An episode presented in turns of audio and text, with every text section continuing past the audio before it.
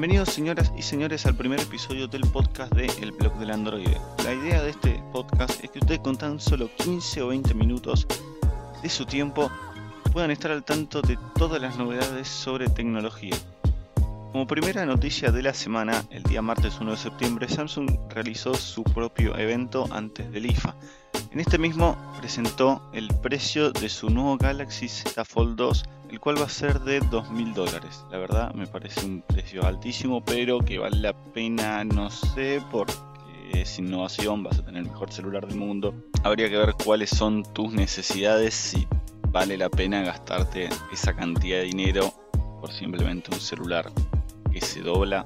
Siguiendo con los eventos de presentación, Nvidia revolucionó todo el sector de las tarjetas gráficas, o al menos yo pienso eso, porque presentó toda su nueva línea de RTX 3000, 3060, 70, 80 y la 3090. ¿Qué pasa? Nvidia tomó la decisión de bajar a la mitad los precios, es decir, lo que antes valía 1000 dólares, ahora vale 500 dólares y tiene mucha más potencia. Pero en cambio creó la nueva tarjeta que hasta ahora no se había visto, que es la 3090. que es? Es una gráfica que vale 1500 dólares, sigue valiendo menos que el celular de Samsung, que puede mover hasta 8K a 60 FPS. Dudo que tengas un televisor 8K en tu casa, pero si sos millonario te la puedes comprar.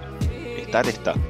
Según nos dice Nvidia, por ejemplo, la RTX 3080 tendría un rendimiento un 70% superior comparado con la 2080 Ti. El precio de esta gráfica es de unos 700 euros, más o menos 800 dólares, cuando la 2080 Ti en su lanzamiento costó aproximadamente unos 1300 dólares.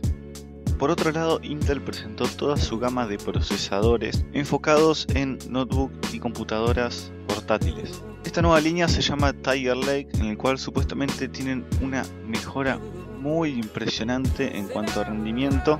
Cuando el precio supuestamente se mantienen, por lo cual habrá que ver cuando empiecen a llegar nuevas computadoras con este nuevo procesador.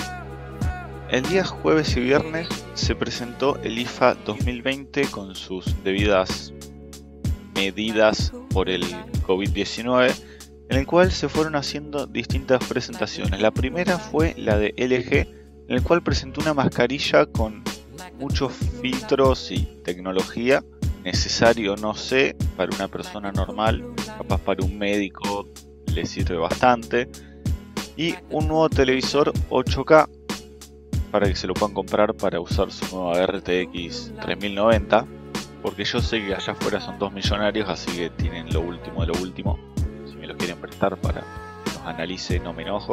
Qualcomm presentó su primera generación de procesadores para computadora para hacer competencia con Intel y AMD, en el cual son compatibles con 5G, Wi-Fi 6, Bluetooth 5.1 y hasta dos monitores externos a 4K 60 FPS.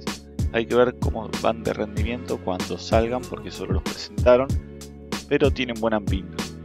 Huawei también tuvo su lugar en el IFA 2020, pero no presentó ningún producto, sino que presentó una estrategia en el cual tiene como objetivo final volver el 5G algo normal. Esta estrategia se llama 18N. Uno, tómenlo como su celular, que es el dispositivo central de todo. 8 lo toma como 8 categorías diferentes de dispositivos que están todo el día conectado a internet. Por ejemplo, el Chromecast, un televisor Smart TV, eh, una aspiradora de piso, etc.